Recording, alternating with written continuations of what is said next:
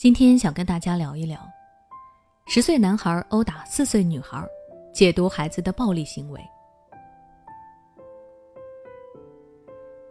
前几天我看到了这么一个视频，在广西北海一家口腔医院内，因为家长们进去看牙了，几个孩子就在大厅里等候。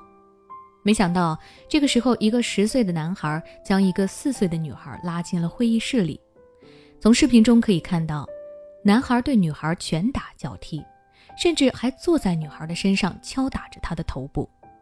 女孩一直喊叫，但是因为男孩事先把会议室的电脑打开，音量调得很大，又把门关了，一开始完全没有人注意到。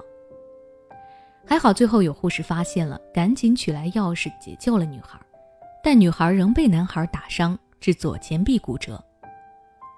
相信看完视频的人都会很难相信。一个十岁的小男孩竟然会这么的狠心残暴，或许我们该想一下，究竟是什么样的家庭环境和教育才会让孩子变得这么暴力？一般来说，孩子容易有暴力行为与这几个原因有关。第一方面，家庭环境。对于孩子来说，家庭环境是影响他行为和思想的最直接因素，因为孩子从小就经常目睹暴力。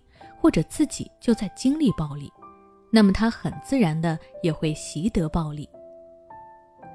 比如说，在一个家庭里，夫妻两个人经常当着孩子的面吵架动手，一方对另一方施加严重的身体暴力行为，孩子耳濡目染，就会觉得使用暴力是正常的，自己看谁不顺眼，也可以像自己的爸爸妈妈那样。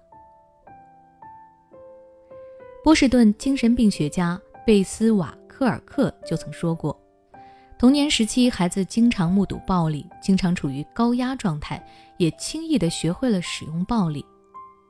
家长的暴力行为就像是在告诉孩子，有什么问题、什么解决不了的，就可以用暴力的手段去达到目的。第二个方面，错误的网络信息。在当今这个互联网时代，每个孩子都知道玩手机上网。很容易就能够接受到网络上的各种消息，这些消息鱼龙混杂，我们很难保证孩子在网上看到的内容都是积极正面的。再加上孩子的认知水平还不够完善，他们无法正确的分辨网络上哪些信息是对的，哪些是错的，所以很容易被网上的错误信息误导，盲目模仿。像是一些无理取闹的暴力短视频，拍摄者只是摆拍，图个乐子。而在孩子看来，他们就会觉得原来打人也能有这么有意思，于是就开始效仿。所以，家长一旦过分放任孩子，不去对孩子的日常生活、网络生活进行了解和适当的干预，那么等到孩子犯了错误才来教育，可能就为时已晚了。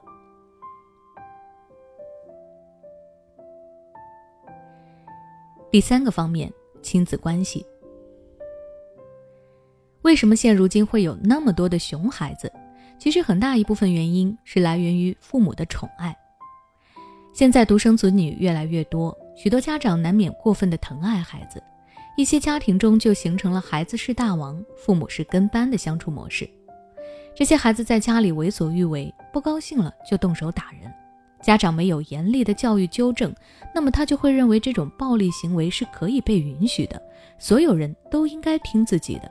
不听话就是打，于是就养成了暴力习惯。到了外面遇到问题，他也喜欢用暴力来解决。以上三种呢，就是一些暴力孩子产生的原因。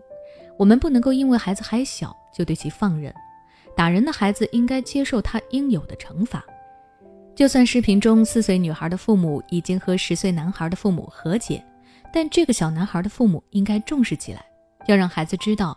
暴力就是不对的。那今天的分享就到这里。如果您还想知道打孩子的其他后果，欢迎关注我的微信公众号“学之道讲堂”，回复关键词“打孩子”就能查看到相关内容了。每当我们感叹生活真难的时候，现实却又告诉我们，生活还能更难。工作、事业、爱人、孩子、父母亲朋。这一切的一切，就像一张大网一样，把你层层束缚其中。你经历了疲惫、辛苦、无奈，还有悲痛。如果你只是一个人默默承受，那你迟早会崩溃。心灵时空组建了专业的心理救援队，每位咨询师都拥有超过二十年以上的咨询经验。